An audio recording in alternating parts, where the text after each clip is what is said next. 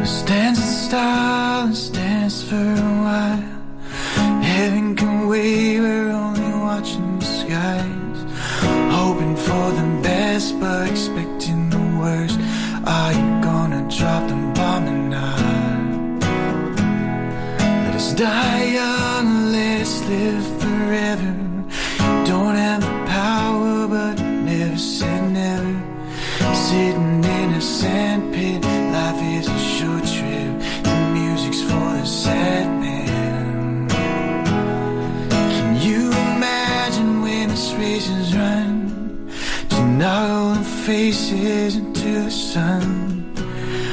Praising our leaders.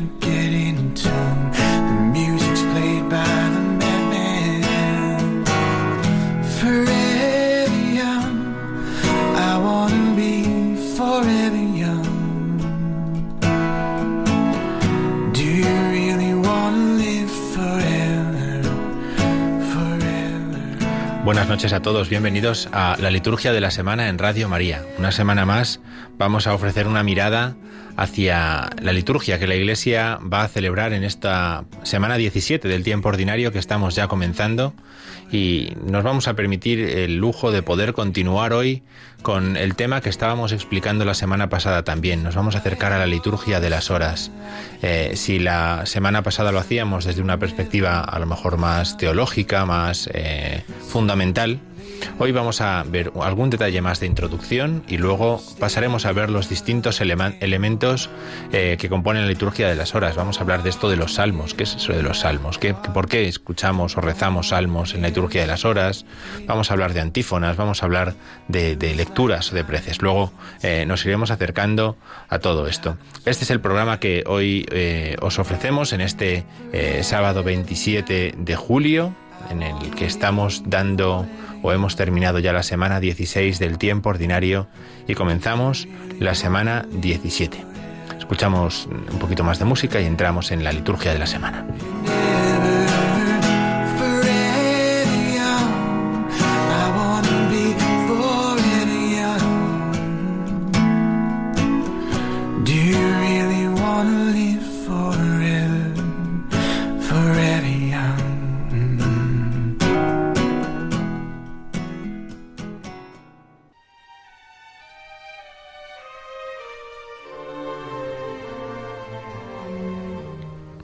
Semana 17 del tiempo ordinario, semana 17 que comenzamos eh, con la celebración del domingo, la celebración del Día del Señor. Este domingo 17 del tiempo ordinario nos permite escuchar un evangelio precioso de Lucas, que es el ciclo de este año, eh, en el que vamos a leerlo para entrar un poco en ambiente, vamos a leer el evangelio que vamos a escuchar mañana o quien haya asistido esa tarde ya a la celebración de la misa dice Lucas en el capítulo 11 versículos 1 al 13. Una vez que estaba Jesús orando en cierto lugar, cuando terminó, uno de sus discípulos le dijo, Señor, enséñanos a orar como Juan enseñó a sus discípulos. Él les dijo, Cuando oréis, decid, Padre, santificado sea tu nombre, venga tu reino. Danos cada día nuestro pan cotidiano. Perdónanos nuestros pecados, porque también nosotros perdonamos a todo el que nos debe, y no nos dejes caer en tentación. Y les dijo, Suponed que alguno de vosotros tiene un amigo y viene durante la medianoche y le dice, Amigo, préstame tres panes, pues uno de mis amigos ha venido de viaje y no tengo nada que ofrecerle. Y desde dentro, aquel le responde, No me molestes, la puerta ya está cerrada. Mis niños y yo estamos acostados, no puedo levantarme para dártelos. Os digo que si no se levanta y se los da por ser amigo suyo, al menos por su importunidad se levantará y le dará cuanto necesite.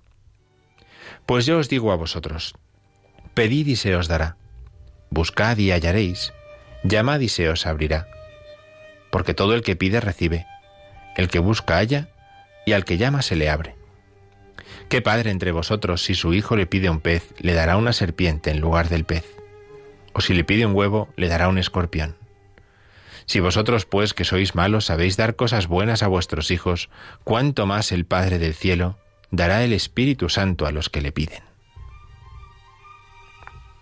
Este precioso Evangelio de Lucas es el que vamos a escuchar mañana, precedido por un relato entrañable del libro del Génesis en el que Abraham y Dios van conversando tranquilamente mientras pasean acerca del futuro de la ciudad de Sodoma y Abraham va como regateando a Dios, va como regateando a Dios para conseguir la salvación de la, ciudad de, de, Sodoma.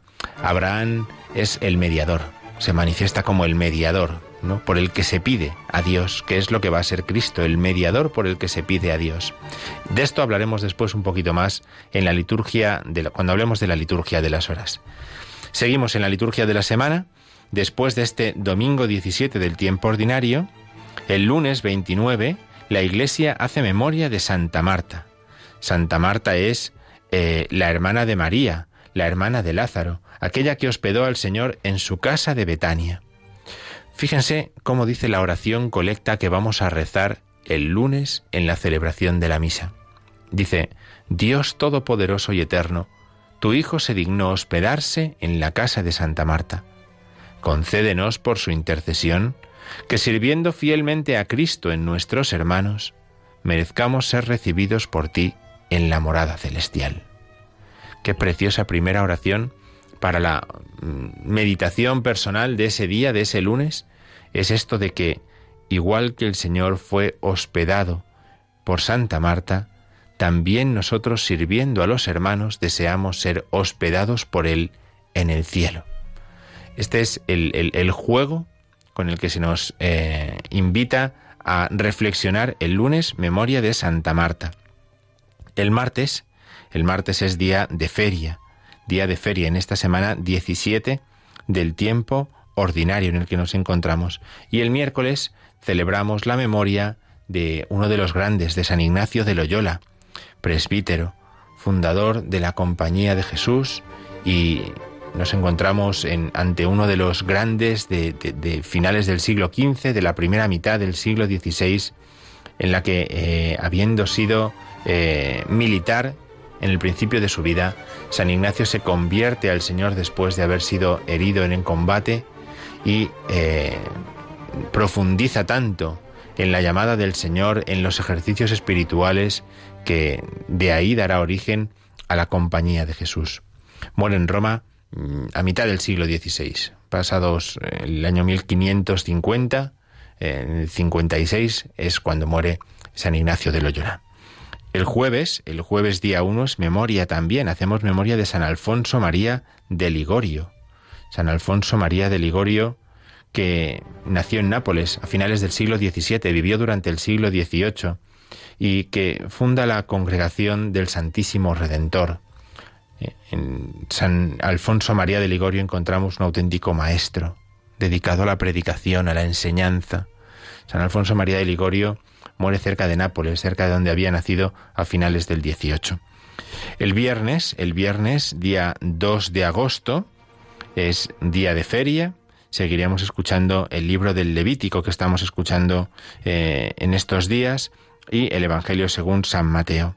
Y el sábado también, día de feria, como bien sabemos, es una buena oportunidad siempre para hacer memoria de la Virgen María. Siempre eh, aprovechar este día para hacer memoria de María es eh, profundizar en la espiritualidad de la Iglesia que en el último día de la semana vuelve su mirada hacia la Madre, hacia aquella que ha permanecido eh, en la esperanza, buscando o, deseando o preparando la resurrección del Hijo. Bien, esta es la liturgia de la semana 17 del tiempo ordinario en el que nos encontramos. Vamos a escuchar un poco de música y comenzamos a hablar el tema de esta semana, la liturgia de las horas.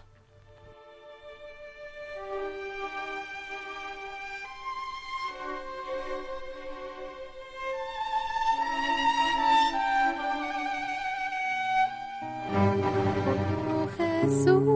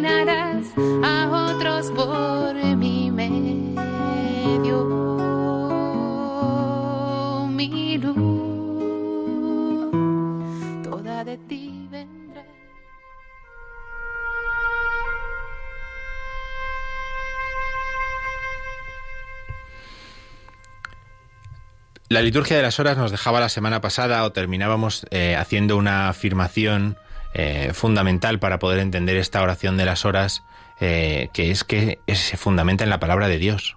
La palabra de Dios es el fundamento de la liturgia de las horas. La encontramos en los textos que se rezan, la encontramos en las peticiones, la encontramos en las oraciones.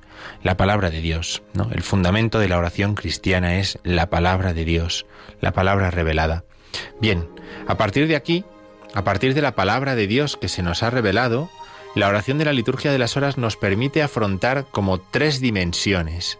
Tres dimensiones. En la liturgia de las horas, gracias a la palabra de Dios, vamos a poder hacer memoria, memorial, de lo que el Señor ha obrado en el Antiguo y en el Nuevo Testamento. De hecho, tanto los salmos como los cánticos, como las lecturas breves, ¿no? Son un recordatorio de lo que el Señor ha ido haciendo para bien de su pueblo. Por eso la liturgia de las horas hace siempre un memorial, todos los días hace un memorial de cómo Dios ha obrado por su pueblo. Pero además, la liturgia de las horas, además de hacer ese memorial de lo que ya ha sucedido, hace presente a Cristo. Cristo se hace presente cuando rezamos la liturgia de las horas. Esto a veces se nos olvida, a veces se nos olvida, pero Cristo, que se hace presente en la celebración litúrgica, se hace presente cuando empezamos, Dios mío, ven en mi auxilio, Señor, date prisa en socorrerme, de tal manera que nuestra oración es la suya, y Él se hace presente en nosotros. Cristo se hace verdaderamente presente cuando rezamos la liturgia de las horas. Vayamos en el metro, estemos en casa tranquilamente, o nos encontremos con un coro en, en, una iglesia o en un monasterio. Cristo se hace presente. Pero además de ese memorial del pasado y de esa presencia de Cristo en la oración, además podemos decir que la liturgia de las horas anticipa lo que nosotros deseamos. Ya hablamos el otro día, la semana pasada, de cómo nosotros hacemos visible lo que está sucediendo en el cielo. Con la liturgia de las horas nosotros hacemos visible en la tierra lo que en el cielo se ha convertido en una alabanza plena desde la ascensión de Cristo. Por eso, nosotros estamos anticipando lo que sabemos que nos espera. Esto es bonito, es bonito pensar que eh, la Iglesia cuando rezamos la liturgia de las horas está entrando ya, también por medio de esa sencilla oración, está entrando ya en la celebración celeste que será plena al final de los tiempos. Bien, por eso, por eso mm, tenemos que tener en cuenta que todo aquel que reza la liturgia de las horas ayuda a crecer al pueblo de Dios. La comunión de los santos actúa de tal forma que cuando uno reza la liturgia de las horas, el pueblo de Dios crece espiritualmente. El pueblo de Dios crece en la gracia de Dios. No es que crezca yo si estoy rezando laudes o vísperas, es que es la Iglesia la que lo hace, porque todo el cuerpo se beneficia de la oración de sus miembros. Por eso, la liturgia de las horas ayuda al crecimiento de la Iglesia. Por eso, todos los que hemos recibido el don del bautismo somos llamados a participar de la oración de las horas. A algunos además se le obliga por promesas, ¿no? Algunos son eh, eh, se comprometen a sostener eh, la oración de las horas, a rezar todos los días laudes, vísperas, la hora menor, las completas. Pero todos somos invitados hacer esa oración de las horas y de esa manera hacer crecer el reino de Dios, extender el reino de Dios por el mundo. Por eso, por eso tiene tanta importancia la liturgia de las horas, por eso tiene tanta importancia para nosotros, porque en ella hay una fuerza de santificación, la gracia. Y la gracia lo que hace es llevar las almas a Dios. Por la oración, por la comunión con Cristo, las almas son conducidas al encuentro con Dios. San Agustín tiene una eh, explicación preciosa, muy conocida también, seguramente ya la, ya la hayan oído, aunque yo se la voy a recordar ahora, en la que explica un poco todo esto cuando dice él, cuando es el cuerpo del Hijo quien ora, es decir, cuando es la Iglesia quien ora, no se separa de su cabeza, y el mismo Salvador del cuerpo, nuestro Señor Jesucristo, Hijo de Dios, Fíjense, dice, es el que ora por nosotros, ora en nosotros y es invocado por nosotros. Cristo ora por nosotros como nuestro sacerdote. Él está en la presencia del Padre. Él está ante el Padre orando por nosotros. Es nuestro sacerdote. Dice San Agustín, ora en nosotros por ser nuestra cabeza. Él ha ido el primero de nosotros y está unido a nosotros porque es nuestra cabeza.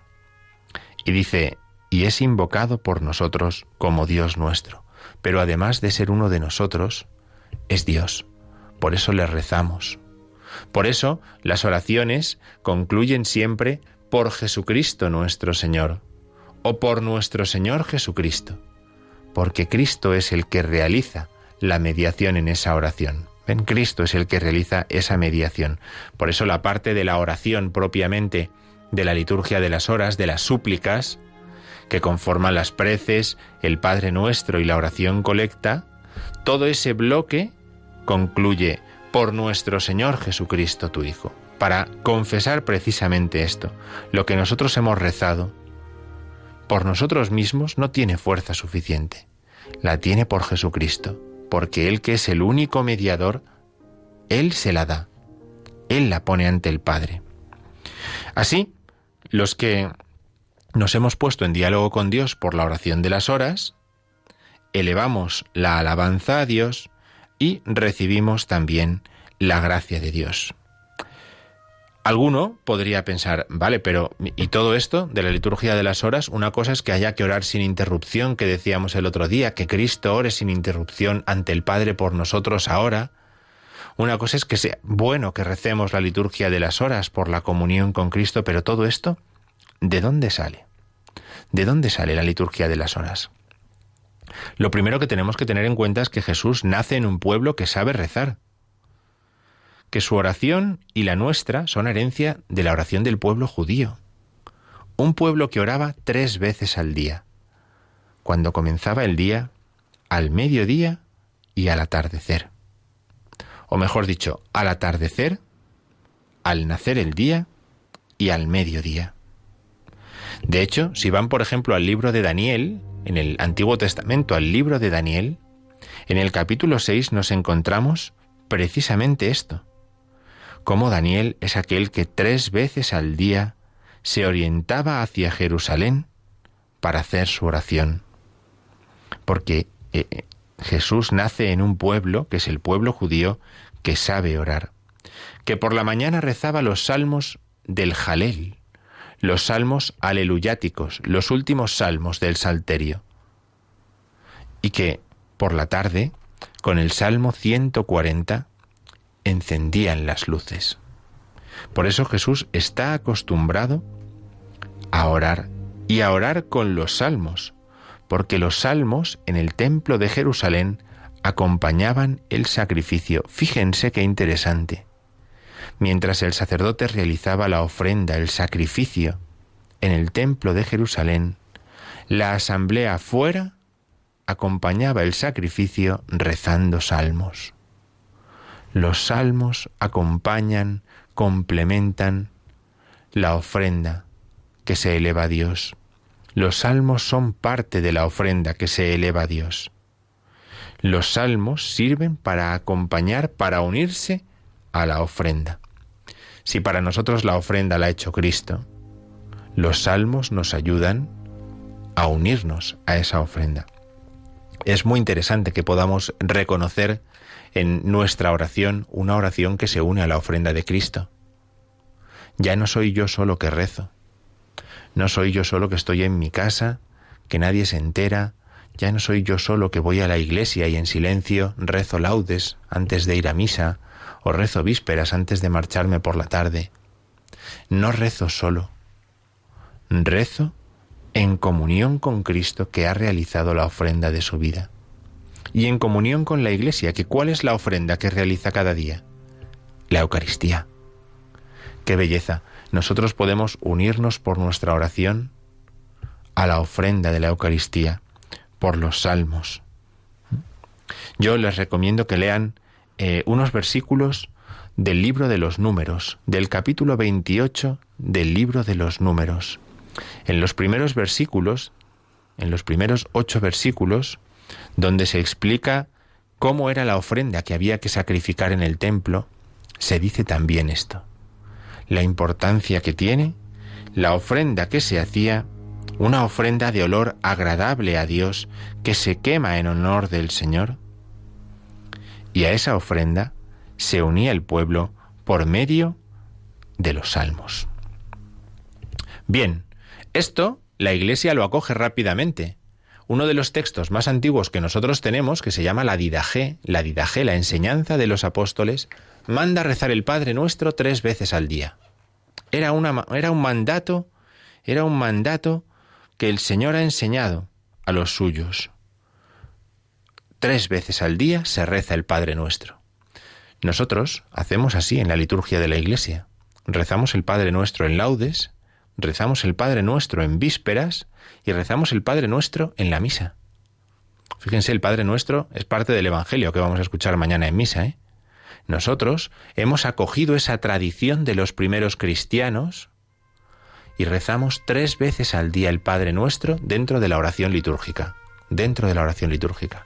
En laudes y en vísperas, porque las otras horas de la liturgia de las horas no tienen el Padre Nuestro, y en la celebración de la misa. Mientras que en laudes y en vísperas no hay nada más importante que el Padre Nuestro, es la oración más importante de laudes y de vísperas, en la liturgia de las horas, en la celebración de la misa, la plegaria eucarística es la oración más importante. Pero mantenemos esa tradición de rezar tres veces al día.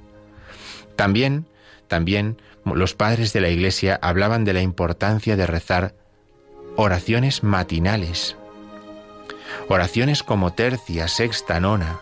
A esas horas había que volverse hacia Dios. San Clemente de Alejandría, Tertuliano, tantos y tantos padres han explicado, fíjense la tradición apostólica de Hipólito, han explicado la importancia que tiene la hora de tercia, la hora a la que fue, en la que fue contemplado Cristo clavado en el madero, o la hora de sexta, la hora en la que Cristo fue clavado en la cruz y la hora de nona, la hora en la que murió el Señor. Si ustedes cogen el diurnal, hagan este ejercicio, cogen el diurnal y vayan cualquier viernes del, del Salterio, cualquier viernes, a leer las tres oraciones colecta, la de tercia, la de sexta y la de nona. Y verán que tienen ahí cualquier viernes un pequeño via crucis, un recuerdo de este camino del Señor, en tercia, en sexta y en nona. Es decir, los cristianos desde muy antiguo han tenido clara la importancia de que determinadas horas del día se santificaran, se volvieran hacia Dios, porque era una manera de decir, si en las horas importantes del día nos volvemos a Dios, entonces todo nuestro día está dado a Él. Ciertamente tenemos muchas cosas que hacer todos los días. Estamos ocupados, pero en los momentos importantes levanto mi alma a Dios. Levanto mi alma a Dios. ¿Cómo empieza este programa, la liturgia de la semana? Con ese canto gregoriano, Dios mío, ven en mi auxilio. Deus in aiutorium meum intendi. Y se responde Domine ad adjurandum me festina. Son los primeros versículos del Salmo 69 que se toman desde muy antiguo en la Iglesia, desde San Benito, o sea, al menos la tradición le atribuye a San Benito el poner este versículo para iniciar la oración. Y así la Iglesia aprende que en los momentos importantes del día nos volvemos a Dios. Yo no puedo estar todos los, todas las horas del día, no puedo estar todas las horas del día haciendo oraciones, oraciones litúrgicas, pero al menos en los momentos importantes le elevo mi oración. Y mi oración con los salmos, ¿a qué se une? A la ofrenda de Cristo, a la ofrenda de la Eucaristía. Ven qué bonito es el poder hacer esto, ¿no? Desde muy antiguo también los cristianos aprendieron del pueblo de Israel a encender luces por la tarde, a encender luces por la tarde y al encenderlas hacer memoria como algo muy propio, muy particular de Jesucristo. Cristo es nuestra luz con paz. Cristo es la luz que nos trae la paz, porque en medio de la noche Cristo nos ilumina. En medio de la noche la luz de Cristo nos sostiene para que no tengamos miedo. Igual que a los niños cuando hay que encenderles una luz por la noche para que se duerman, ¿no? Porque si no tienen miedo, Cristo es nuestra luz en la noche para que nosotros no tengamos miedo. Bien, eh, vamos a hacer una pequeña parada, escuchamos un poquito de música y después eh, continuamos, después hablaremos un poquito más de las partes de la liturgia de las horas. Vamos a hablar, ya que todos conocemos bien cómo se desarrolla la liturgia de las horas, vamos a hablar del himno, de la salmodia, de las lecturas de la escritura y de las preces. Escuchamos música y seguimos.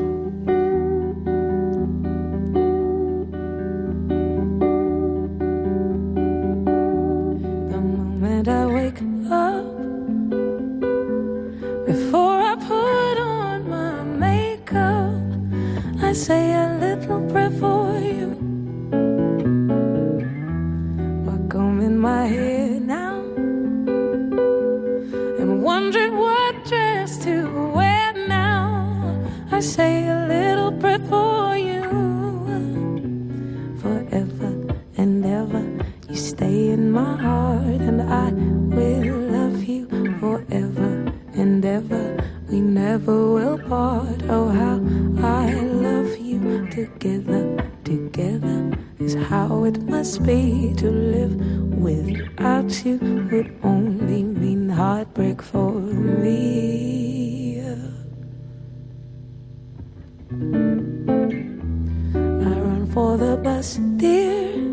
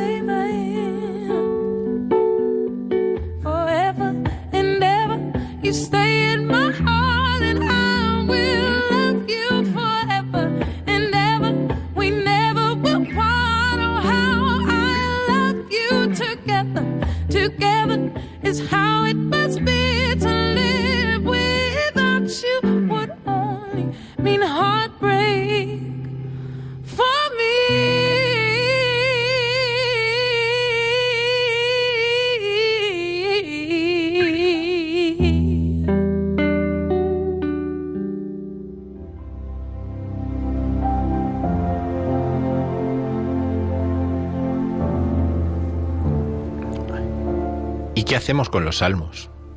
¿Qué hacemos con los salmos? ¿No? Fíjense, los salmos. Los salmos, la parte más importante, ¿no? El bloque más importante, ¿no? Más significativo de la liturgia de las horas. Hasta en las horas más pequeñas, los salmos no faltan nunca. ¿Qué hacemos con los salmos? A veces no entendemos qué pasa con los salmos, ¿no? O qué dicen los salmos, ¿no? Lo- Los rezamos, los rezamos con gusto, ¿no? Tenemos en cuenta, pues, pues eso, que, que los salmos, por ser parte de la Sagrada Escritura, están inspirados por el Espíritu Santo que han sido rezados por Cristo. Cristo ha rezado los salmos, ha aprendido a rezar los salmos.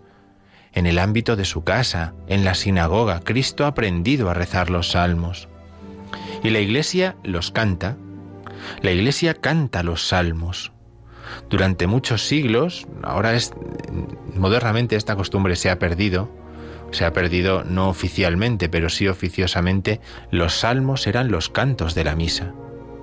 Un salmo era el canto de entrada, otro salmo era el ofertorio, otro salmo era el canto de comunión. Los salmos. Pero los salmos, ¿qué hacemos con los salmos en la liturgia de las horas? La Iglesia lo que hace es, normalmente, ¿no? en primer lugar, lo que hace es, para la liturgia de las horas, añadirles un gloria. Les añade un gloria. ¿Por qué? Porque nosotros no lo rezamos como el pueblo de Israel, los rezamos enseñados, ¿no? O cogiendo de ellos la costumbre de rezar los salmos, pero nosotros los salmos los cristificamos, decimos, les damos un les añadimos un gloria, porque los salmos nos van a servir para acercarnos a Cristo, ¿no? Esa es nuestra gran novedad. Eso el pueblo de Israel no lo tiene cuando reza los salmos, pero nosotros que sabemos que los salmos se refieren a Cristo, ahora vamos a ver cómo los cristificamos, les añadimos un gloria al final. Los salmos nos permiten entrar, entrar en el misterio de Cristo, porque los salmos hablan de Cristo. Son un libro que trata sobre Cristo muerto, glorificado, orante ante el Padre.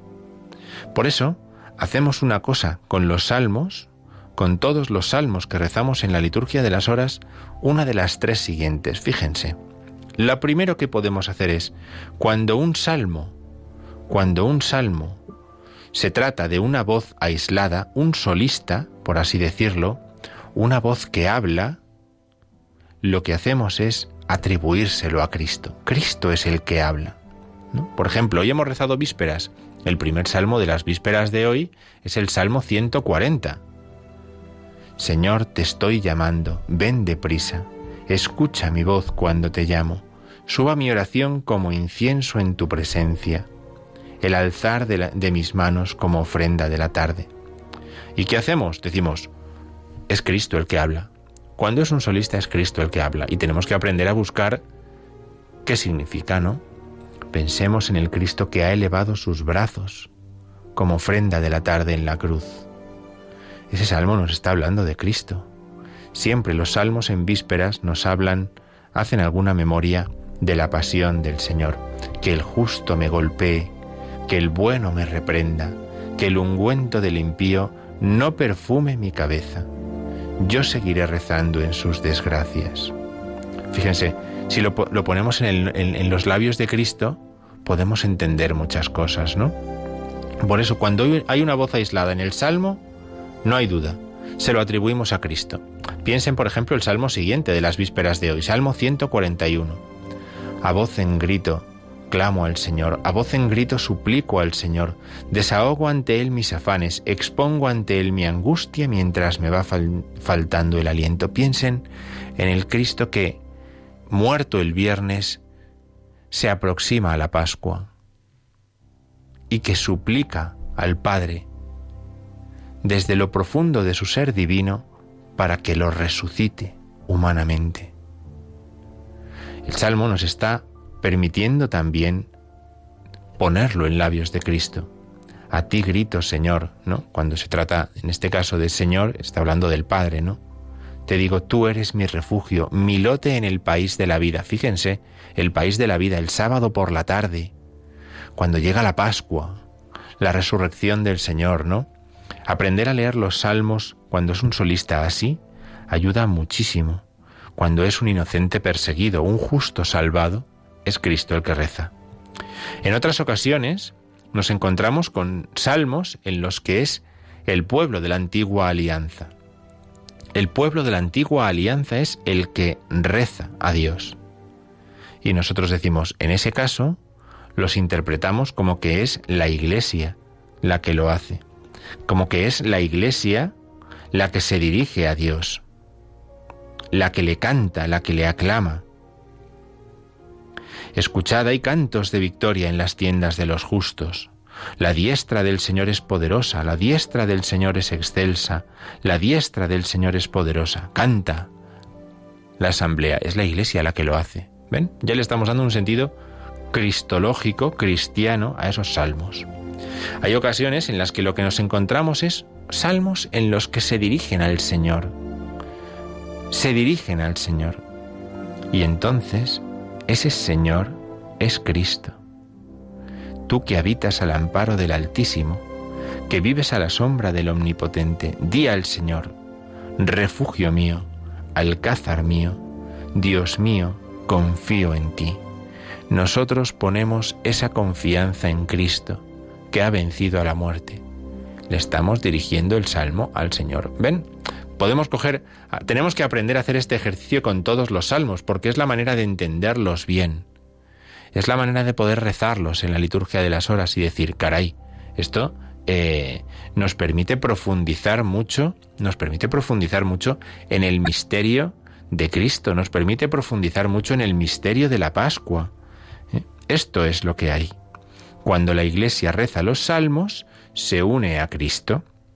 Cuando un creyente reza los salmos, se une a Cristo y a la Iglesia. Cuando un orante reza los salmos, en los que encuentra las acciones, los sentimientos de Cristo, se une a Cristo. Y cuando reconoce en el salmista sus propios sentimientos como los de Cristo, yo reconozco que en el salmo sucede algo que me está pasando a mí. Pues ¿qué hago? Unirme a Cristo rezando ese salmo. ¿Por qué? Porque Cristo lo ha, lo ha padecido y porque Cristo está presente, que hemos dicho antes. Cristo está presente y yo me uno a Cristo. Él padeció hace dos mil años, pero yo me uno. Y con lo que yo vivo, con lo que yo estoy padeciendo, y con la oración de las horas, me uno a Cristo. Me uno a Cristo. Por eso tienen tanta importancia los salmos en la iglesia. Tanta, tanta, tanta importancia tienen que la iglesia lo que hace en la liturgia de las horas es primero ponerles un título. Si abren el diurnal se encontrarán con que el salmo tiene un título. Un título. Hoy, por ejemplo, Salmo 140, oración ante el peligro. ¿Ven? Un título. Oración ante el peligro. Y ese título nos da una pista. Nos da una pista. ¿Para qué queremos ese salmo? ¿En qué eh, situación se ha rezado? Es una pista. El título del salmo es una pista para entender y para aprender a rezar el salmo. O por ejemplo, los salmos pueden tener oraciones sálmicas. Estas no están en el diurnal, pero son conocidas. Hay varias series de oraciones sálmicas, que lo que hacen es que al final del salmo recogen lo que el salmo ha dicho y lo convierten en una oración. O por ejemplo, los salmos tienen antífonas. Las antífonas son una pista. Mira por aquí el salmo. Léelo por aquí. Interprétalo desde lo que te dice esta antífona. Las antífonas nos ayudan a entender el salmo. Quieren servirnos, hasta tal punto nos quieren servir que la Iglesia dice, hasta cuando uno reza en privado, hasta cuando uno reza solo, no deje de rezar las antífonas, porque las antífonas le van a ayudar a entender el salmo.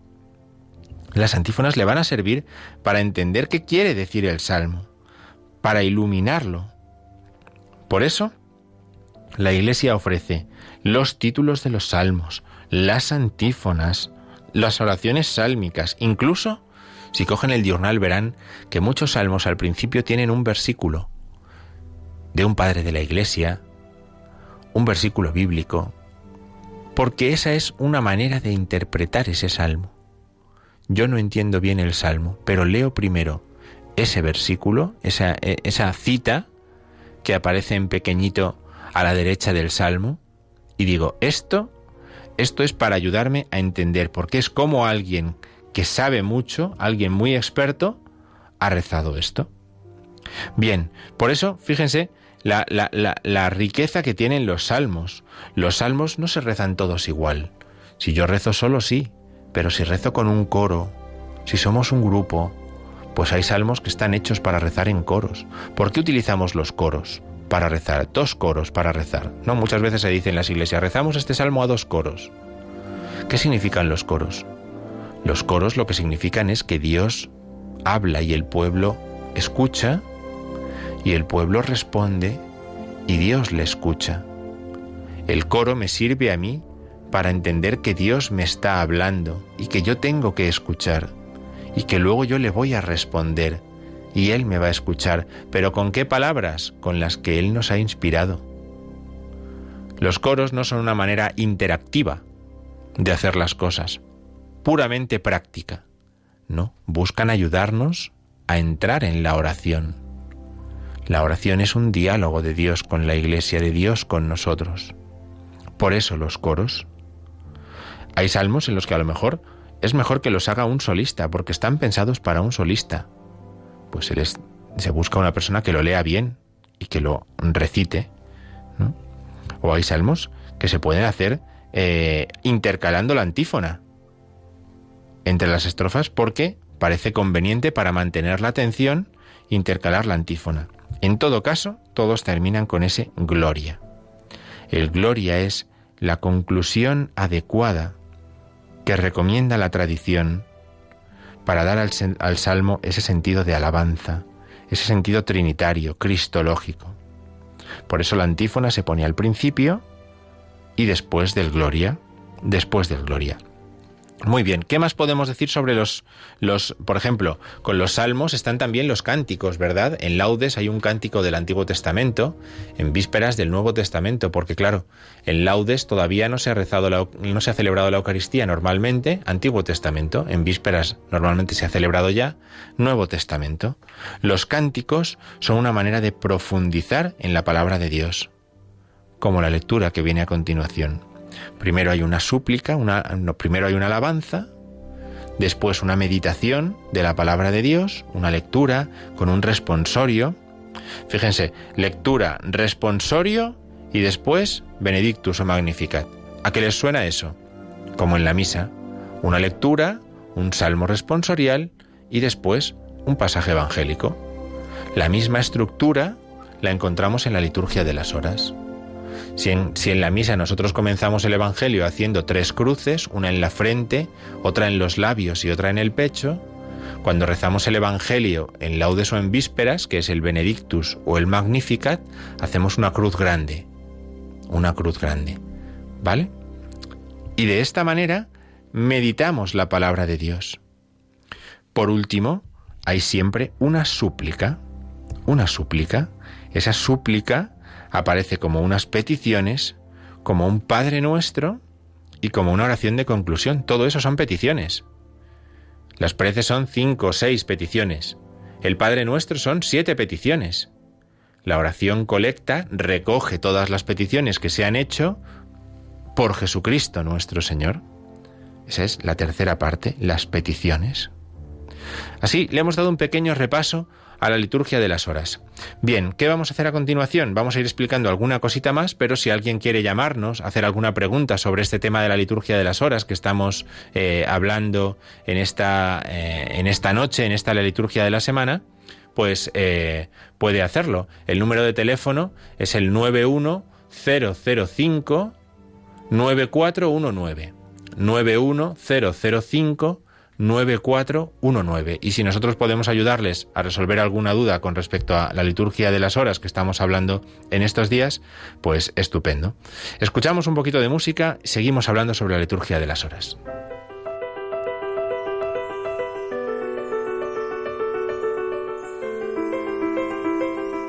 No,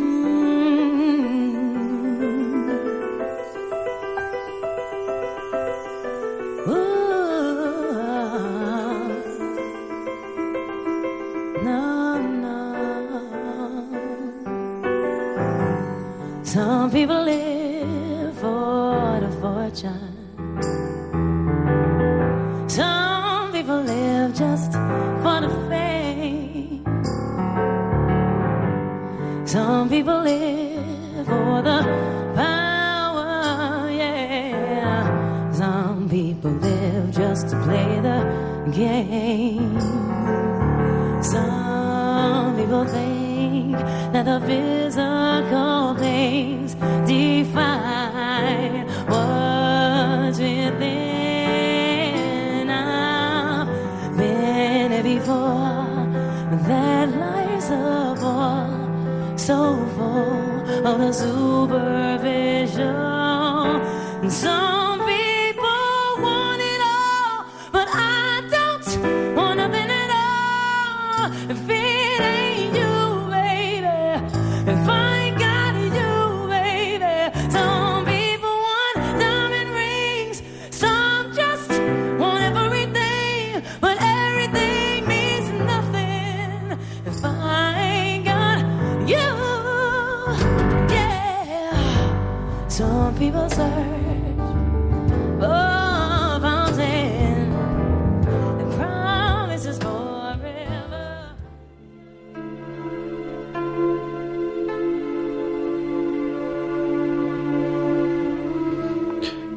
Inés, buenas noches. Buenas noches, Desde padre. Navalcarnero, buenas noches. Buenas noches. Darle las gracias, gracias, gracias, como explica usted lo de las horas.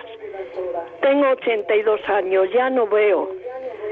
Mm, No puedo leerla. Tenía el libro pequeño de las oraciones, pero ya no lo, ya no veo. Solamente lo hago con Radio María. Estupendo, estupendo, ¿verdad? Muchísimas gracias por todo lo que nos explica usted, que estoy encantada de la vida cuando usted lo explica. Pues nada, muchísimas gracias a usted. Que el Señor la bendiga. Hasta luego. Francisco desde Albacete, buenas noches. Hola, buenas noches. Buenas noches. Mi pregunta es sobre el gloria al final de los salmos y los cánticos. Eh, entiendo que después del cántico de los tres jóvenes se indica que no se hace gloria. Bueno, después, eh, el- mi pregunta, después del cántico del Apocalipsis de los domingos, aleluya, el de la, la boda del Cordero, ¿Sí? eh, ¿se hace gloria? Sí. Sí, sí, Sí, después bueno. del cántico del Apocalipsis, como de todos los otros cánticos del Nuevo Testamento de los otros días, sí se hace gloria. Vale. Sí, sí. Y también sobre el mismo Gloria. Eh, ¿Ha de hacerse a dos coros, a un solo coro o, o, mm, o al coro que le corresponda por el orden que Bueno. se lleva? Eh, mm, vamos a ver, si uno, si uno es, mm, coge el, el diurnal, si uno coge el diurnal, verá que todo el Gloria forma un solo párrafo. ¿eh? Si uno coge el diurnal, verá que todo el Gloria forma un solo párrafo. En un principio, parece que al ser un párrafo más, pues correspondería al coro al que le corresponda ese Gloria. Sin embargo, es verdad que el Gloria lo que permite es que todo el mundo, incluso los que a lo mejor no han podido rezar el Salmo porque no tuvieran libro o porque a lo mejor no ven bien, ¿no? Pues se pueden unir al Gloria, ¿no? Es como un versículo como que recoge la alabanza, decíamos antes, el, el Gloria tiene un sentido trinitario y de alabanza, ¿no? Laudatorio. Por eso el Gloria puede venir muy bien para que todo el mundo hayan rezado unos coros, otros coros o, lo que sea, se una en ese versículo de Gloria. Lo más propio es dejarlo junto, ¿no? Aunque tenemos mucha costumbre de dividirlo, pero lo más propio en la liturgia de las horas sería dejarlo junto y lo más bonito sería que todo el mundo se pudiera unir a ese gloria. No hay propiamente escrito en ningún sitio como el resto de los salmos cómo se tienen que rezar o no, pero es la, parece que podría ser una manera con, con sentido el que todos nos unamos como en esa glorificación final. ¿Vale? Muy bien. Muy bien, pues muchas gracias. Eh, Paloma, desde Madrid, buenas noches. Hola, buenas noches. Eh, eh, le quería bueno, muchas gracias y le quería preguntar por los por los laudes que yo lo, lo rezamos una compañera de trabajo y yo todos los días ¿Sí? y tenemos una duda en, en las preces viene por lo menos en lo que rezamos nosotros que lo cogemos de una cosa de internet como eh, al pedir al hacer la prez hay como un trocito en cursiva luego detrás Sí. pero al principio hay una cosa como de contestación. Entonces nosotros lo que hacemos es rezamos todo y siempre contestamos lo que viene arriba. De en todas lo mismo. Muy bien. ¿Hay que hacer eso Eh, o hay se- que rezar? se- vamos a ver, Hay que contestar. Se puede hacer de las dos formas. Es decir, una parte, una persona o quien hace las preces lee la primera parte y luego con la cursiva continúan los demás. O puede que una persona haga toda la petición y el resto responda con eh, la, la- la- propuesta que se hacía al principio de las preces, ¿no? Cualquiera de las dos formas está bien. Eh, mm, piensa, por ejemplo, que a veces no todo el mundo tiene libros o no todo el mundo tiene el teléfono para seguirlo y entonces es mucho más práctico que todo el mundo pueda responder el versículo que hay al principio. ¿No? El versículo que hay al principio. Pero si no, a lo mejor estamos haciendo dos personas, pues no hay ningún problema en que sea dialogado. En el tema de las preces, lo mismo para la liturgia de las horas que para la misa, tenemos que pensar que lo importante es que todo el mundo pueda responder. La verdadera eh, oración es que todo el mundo pueda hacer esa oración. ¿no? Por eso, eh, cuando somos muchos, y no, pero no todo el mundo tiene el, el acceso a la cursiva, por así decirlo, está bien intentar que lo que responda toda la asamblea o toda la gente sea eh, el versículo inicial. Pero si estáis rezando dos, perfecta cualquiera de las dos formas. ¿eh? No hay una forma que esté bien y la otra esté mal. ¿eh? Las dos formas están bien, están, están propuestas de hecho así en el diurnal, ¿vale? Muy bien. Vamos a continuar. Continuamos, estamos ya casi llegando al, al final de nuestro, de nuestro programa. Vamos a escuchar un poquito de música y nos vamos a ir despidiendo, ¿vale?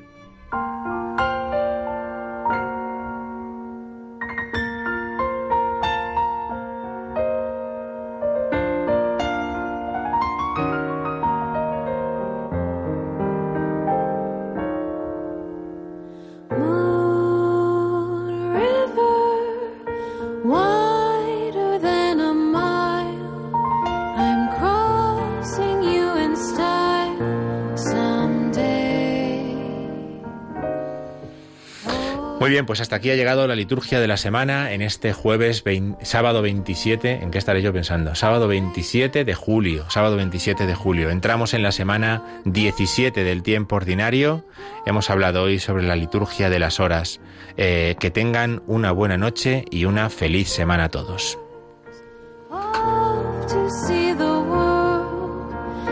To